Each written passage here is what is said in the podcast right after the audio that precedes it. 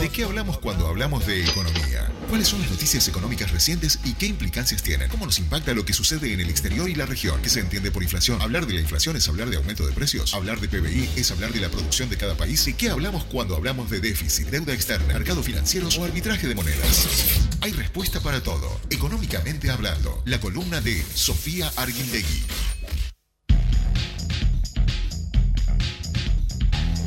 Estamos ya de regreso. Nos acompaña Sofía Arguindegui con su columna Económicamente Hablando. Sofía, ¿cómo estás? Hola, muy bien. Bienvenida, Sofía. Gracias por venir. Eh, me imagino que estás leyendo mucho, pero no sobre literatura, lo que decíamos al principio. El Lobos de Pario no está No lo está leyendo, leyendo. ¿no? Estuvo- estábamos justo hablando de eso, sí, Sí. que hay mucho material para leer en, en cuanto a la rendición de cuentas que... Sí, pero qué aburrido, ¿no? Qué aburrido. Bueno, eh, Eso podés leer, Woloch. La rendición rendición de cuentas. rendición de sí, cuentas. podría. Pero bueno, es trabajo, hay que hacerlo. Hay que Alguien hacerlo. lo tiene que hacer. Totalmente, totalmente. Eh, bueno, nada, hoy tenemos para comentar algunas de las conclusiones o primeras conclusiones, primeras aproximaciones que se pueden hacer eh, a este a la rendición de cuentas que, que, como bien decíamos es bien extensa y Sí. hay mucha información para analizar. Perfecto. Eh, en realidad, como primer comentario, es, eh, es comentar la particularidad que tiene, que tiene esta rendición de cuentas. Eh, ¿Por qué? Porque además de, de evaluar el cumplimiento de los objetivos que se hicieron durante el 2021, puede realizar las mo- modificaciones presupuestales. Esto es lo que siempre sucede con todas las rendiciones de cuentas.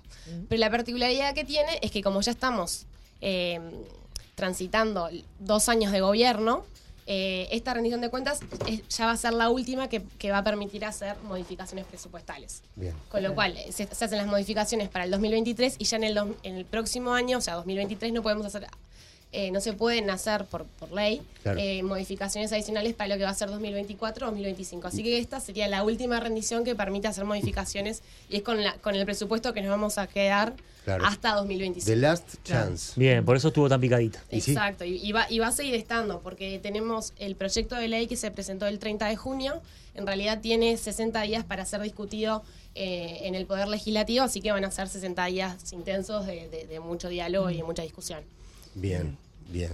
Eh, bueno, les, les cuento, si quieren, en líneas generales, cuáles son estas primeras conclusiones o Dale, primeras... dale. eh, a, a modo... A, a- a modo... A grosso modo. Sí, a grosso modo y de forma más general. Sí, muy general porque puede- lo que tiene varios incisos y, y, y Y, ta, no, y además viene una discusión parlamentaria que puede se cambiar viene una discusión cosas. parlamentaria que puede cambiar Mm, mucho puede o poco, mucho. no sé, se verá, pero sí, eh, esto es un pantallazo de lo que presentó el gobierno, que Claro. por supuesto no está firme todavía. Exacto, y a su vez en, en cada inciso Sí. hay técnicos que, que van a tener una voz y, y un- y una Totalmente, opinión bastante, sí. bastante más... No, más- y, y- y por lo que he eh, sabido eh, de corrillos políticos, se va a discutir mucho esto, ¿eh? Eh, o no, no, no, es una cosa que va a generar debate, sobre todo algunos temas. Pero bueno, de, adelante con eso. Bien. Eh, bueno, son básicamente cuatro de las principales conclusiones.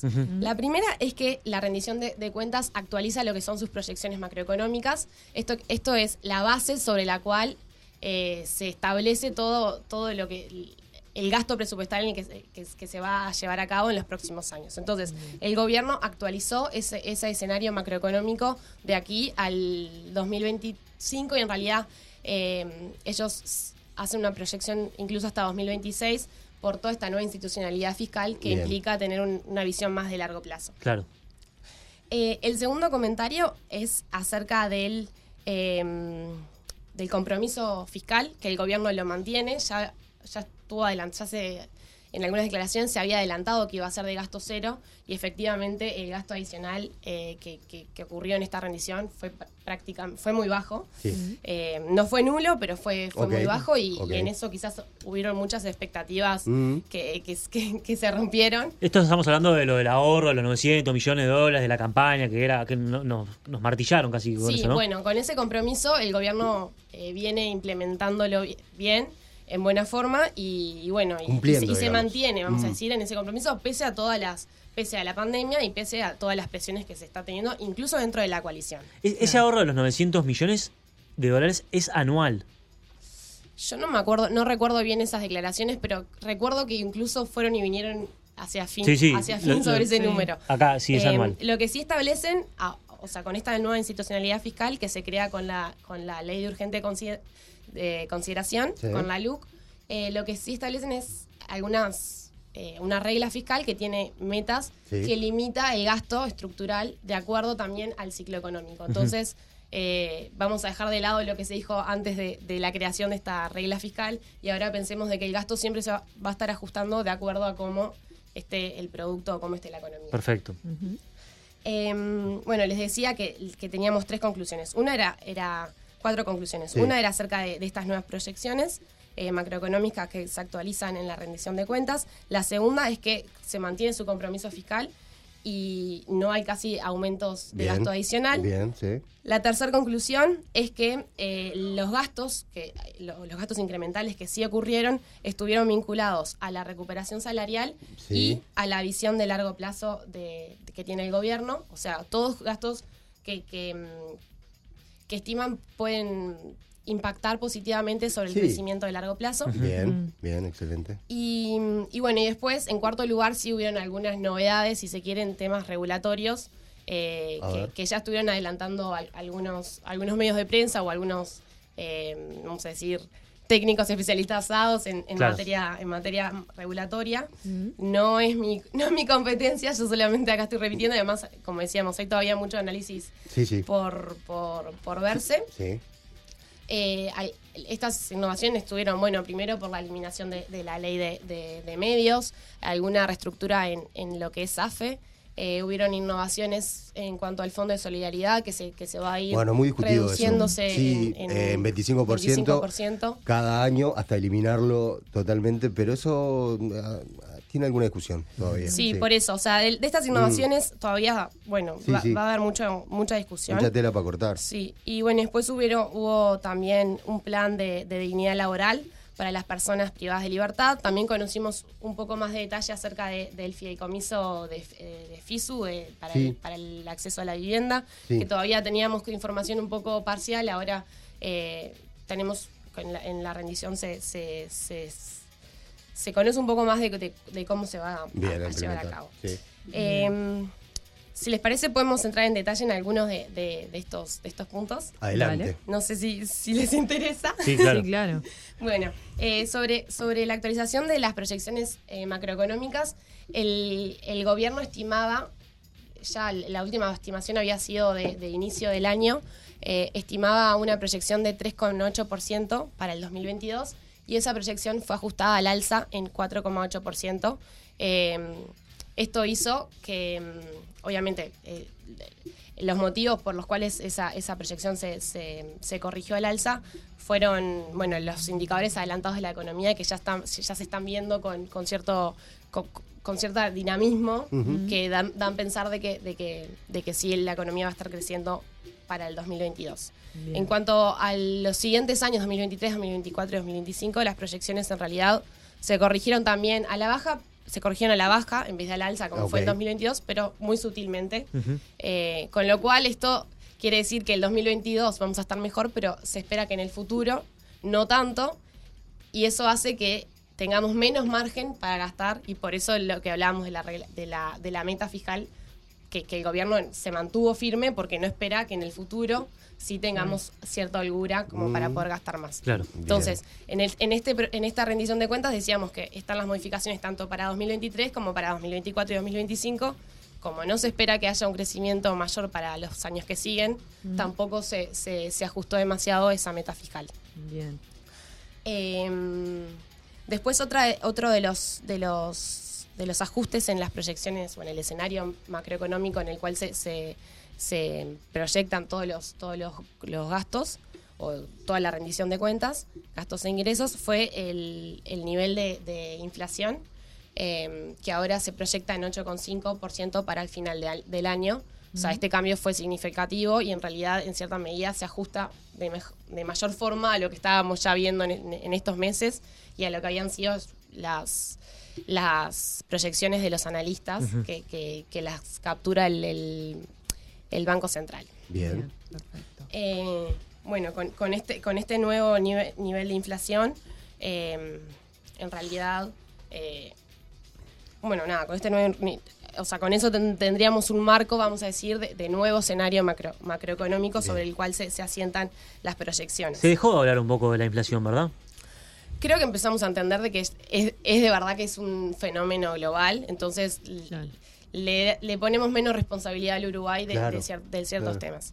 Y, y justo ahora en los últimos, en las últimas semanas, eh, ante algunos anuncios de, de Estados Unidos, de Estados Unidos empezamos a ver algunas bajas en los precios de algunos commodities, no, no totales, sino si- simplemente se están, no están siguiendo esa Sí, sí. tendencia creciente, entonces la preocupación también empezó como Bien. a, a desaparecer, no desaparecer del todo porque el problema sigue existiendo, pero por lo menos no se ve a largo plazo de que el problema vaya a Sí, seguir. sí, sí, que, que vaya eh, siendo. eh, Escalando. eh, ahí va, escalando y además, es verdad, era un tema instaladísimo, ¿no? Lo hablábamos todas las semanas. Sí, sí. Sí. Eh, sin embargo, eh, ahí va, bajó un poco la efervescencia con eso.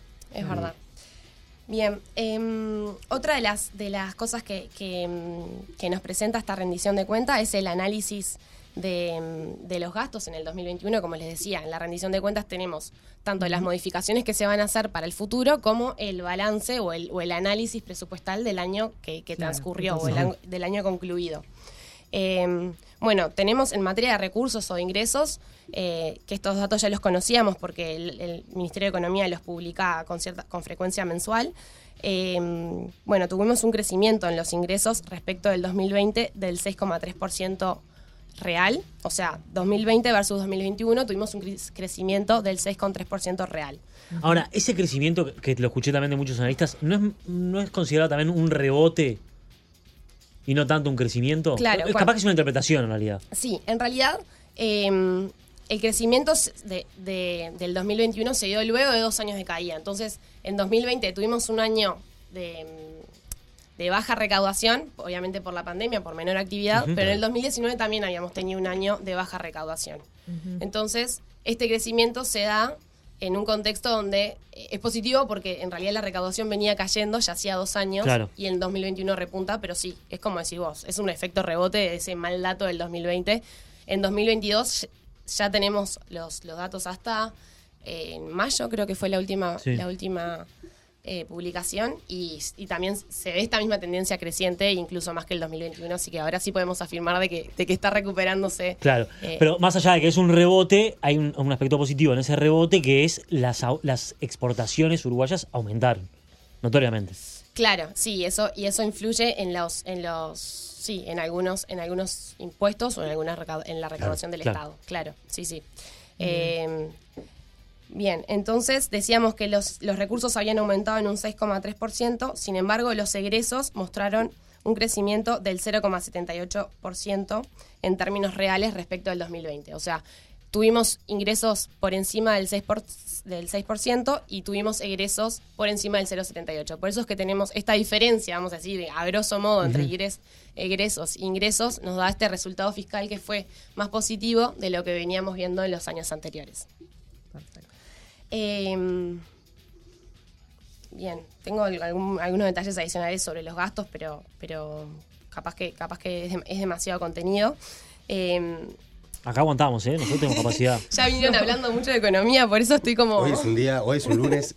Los lunes por lo general se dedica a la economía, ¿no? Económicamente que tenemos chance. Sí, Eh, el diario del con- país saca su, su- Sí, el su- salmón. el salmón de economía. Claro. Eh, Y nosotros tenemos nuestro propio salmón. acá. nosotros tenemos sí, Claro. nuestro, nuestro salmón, que bueno, tiene que, que que lo, que lo complementaron antes, antes de mi llegada. con, con el amigo argentino. con eh, Con Hernán Mundo. Mundo, que nos dijo que bueno, que el McDonald's estaba bien. Sí, que vamos a ver cómo impacta esto. Después, eh, Sofía, eh, Sí. sí. el tema de la situación en Argentina no va a ser gratuito para Uruguay seguramente. No, Eh, hay, hay, hay mucho para analizar en sí. cuanto a Argentina. Todavía es muy pronto. digo, Claro.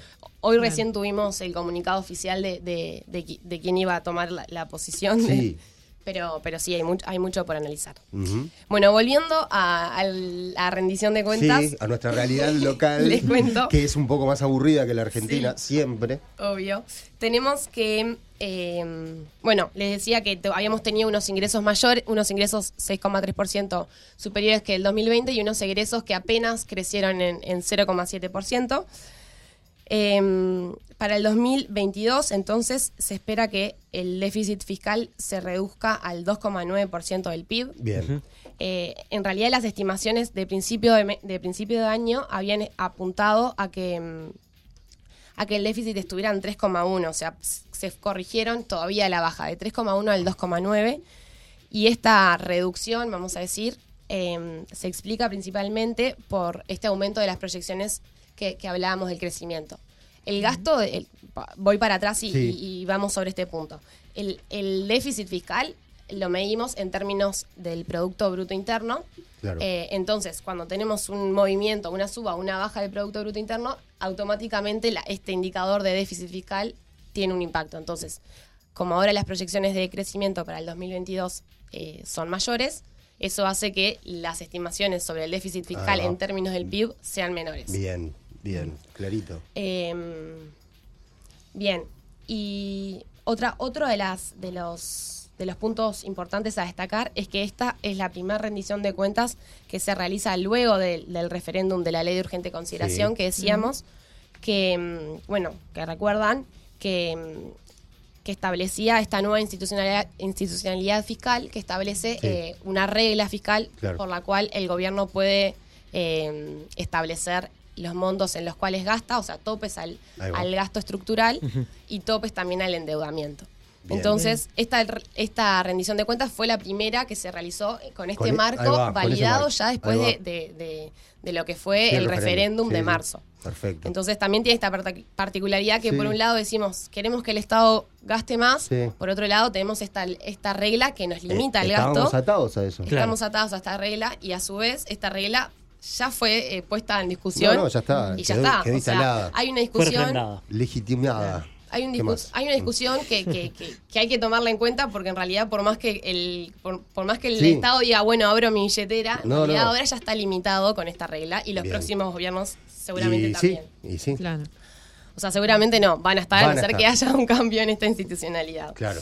Eh, nada eso como como un comentario Sí, sí, está bien, es súper pertinente. Eh, y bueno, si quieren comentamos brevemente cuáles fueron los gastos incrementales. Brevemente. Sí, dijimos que dijimos que los gastos estaban eh, estaban vinculados primero a la recuperación salarial. Sí. Eh, el gobierno hizo un compromiso público de que para Con- el- eso, con los públicos. sí de los de los salarios públicos. Generalmente cuando el gobierno da esta señal en el Sí. mercado, eh, el privado Sí, no que tiene que acompañar. No, Acompaña ahí ahí tiene que haber una reunión, tiene que haber una mesa de Sí. negociación. Claro, es más porque en esa No, y mesa de hubo un negociación pedido ya hacia los una- privados también, Sí. ¿no? Además de Una que hubo un recomendación, sí. Sí. Sí, además de que hubo un pedido eh, en, las- en las rondas salariales que, que van a suceder ahora en el mes de julio, hay cierta presión porque el Claro. público lo está haciendo. Entonces, Claro. el- generalmente acompañan a, a- a estos aumentos. ¿Y cuál era la meta, Sofía? Bien, Era- la meta era de recuperación del salario real para Sí. el primero de enero del 2024. Ok, bien. Para llegar a esa meta, en 2022 y 2023 se tienen que, eh, se tienen que, que- que- que dar ciertos aumentos en los salarios para poder llegar Bien. a esa recuperación.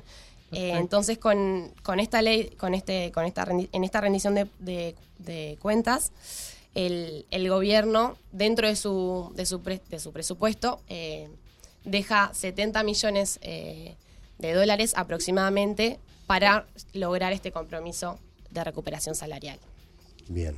Bien. Eh, otro de los gastos incrementales est- estuvieron asociados, como ya veníamos comentando, sobre la mirada que tiene el gobierno hacia el futuro y cuáles, sí, y cuáles son eh, los proyectos o, lo- o Sí. los sectores en los cuales ve potencial de crecimiento. sí. Eh, específicamente estuvieron, bueno, en primer lugar en, en- en- en la educación, Sí, sí. por- por- para poder lograr el proceso de transformación educativa que, que Sí, se sí, la propone. reforma La educativa. reforma Claro. educativa, exacto. Entonces, en este sentido, se proponen 45 millones para 2023, adicionales al presupuesto que ya se consideraba, y 55 millones para 2024. Bien. Bien. Eh, luego, para impulsar el desarrollo de la innovación, eh, se refuerza también el presupuesto en 10 millones adicionales, o sea, tenemos para 2023, para 2024 y 2025 10 millones. Y adicionalmente eh, se reforzarán eh, los programas de investigación de la ANI en Sí. 4 millones también eh, de, de dólares anuales. Bien. Aquí también eh, ya, ya estamos escuchando de que estas cifras son un poco escuetas capaz para los objetivos que se quieren cumplir. pero- bueno, ya saltaron, ¿no? Pero bueno, Este, creo que desde la, desde la ciencia, digamos, hubo algunas voces Sí. este, de Enojo, rechazo, enojo, Sí. decepción. sí. Mm. Parezco Celsa. Sí, estaba pensando eso. Bien, otra de las, de las áreas prioritarias que, se, que se, ya se, se venía estableciendo fue de- de- desde el inicio fue, es la seguridad ciudadana y para ello se incrementa el presupuesto en 27 millones en 2023 y en 22 millones en 2024. Otra señal importante a nivel político. Sí. Y mm, bueno, y teníamos también el refuerzo adicional que se, que se establecía el plan de primera infancia, que ya había sido anunciado con, con- en, en el conjunto de algunas medidas que se tomaron para combatir la inflación y, y mitigar los efectos de la inflación. Eh, bueno, se, ya, ya se, se habían aprobado eh, este, este, pro- este programa de, de- o este plan de primera infancia, ahora se refuerza con 50 millones adicionales que ya habían sido anunciados, pero bueno, están incrementales y están, están también incluidos en, en esta rendición. Todo esto en total eh, suma a- aproximadamente 340, 350 millones de dólares. Eh, para el 2000, para el 2023 específicamente son 226 dólares, 226 millones de dólares, perdón. Bien. O sea, eh, el, el incremento adicional del gasto va a estar casi todo focalizado en el 2023 y el 2024 tendríamos aproximadamente 100, do- 100 millones de, de dólares. Eh, esto representa, decíamos que, que, mm, que el déficit fiscal o la meta fiscal era de, de- de- era de, mm, 3, com- perdón, de 2,9 perdón, por ciento del PIB y todos estos gastos incrementales representan aproximadamente 0,4% del PIB. O sea que sigue. O sea, es poco, pero para lo que es nuestra meta y para lo que es eh, el déficit que se pone Uruguay, tampoco es tan poco. Bien. Eh, Perfecto. Y mm, bueno, el- el- el- el- la rendición de cuentas o, o establece también otros otros objetivos, pero pero tampoco les agrega otros objetivos como prioritarios, pero a los que no se les asigna ningún Ningún recurso. ningún recurso adicional. Esos los conocemos todos, el acceso a la vivienda, la inserción internacional, en el- la cual el propio presidente ha estado bastante activo en su- con su agenda. Sí. El compromiso por la mitigación y adaptación al cambio climático. Eh, bueno, ahí también tenemos Uruguay participando en algunas iniciativas eh, innovadoras, como es el bono eh, verde o El hidrógeno. Hidrógeno verde. bueno, y también el hidrógeno verde en el Mm. cual están trabajando, la inversión en infraestructura, la reforma de, de la seguridad social, el desarrollo del mercado de capitales, la vivienda y la institucionalidad fiscal. O sea, todos estos son los objetivos que se marca para el largo plazo. Los primeros que comentamos son los que a los que les asigna un, Ahí va. un, Un presupuesto. un presupuesto adicional. Sí, Excelente. Eh, completo, un informe, resumen. Muy Yo- a mí no me queda ninguna duda. No, y eh, vamos el jueves, vamos a, a- a, por supuesto, a ahondar en las páginas de búsqueda sobre la, la- sobre la rendición de cuentas y ya nos diste como un adelanto eh, Claro. de por dónde tenemos que ir, ¿no? Porque Bien. sí, fue como una buena preparación. Sofía, muchísimas gracias por habernos acompañado. Gracias. Gracias, a ustedes. En tu columna Económicamente Hablando. Ahí va. Eh, nos vamos a reencontrar mañana. Nos vamos a reencontrar mañana si eh, Dios quiere. ¿Quién? No sé, pero me tenía ganas de decirlo. Bueno. Dios mediante. Dios mediante, nos vemos mañana. Y si no quiere, Y ponemos Vemos. música. bueno, ponemos música. Abrazo. Aquí vive la música.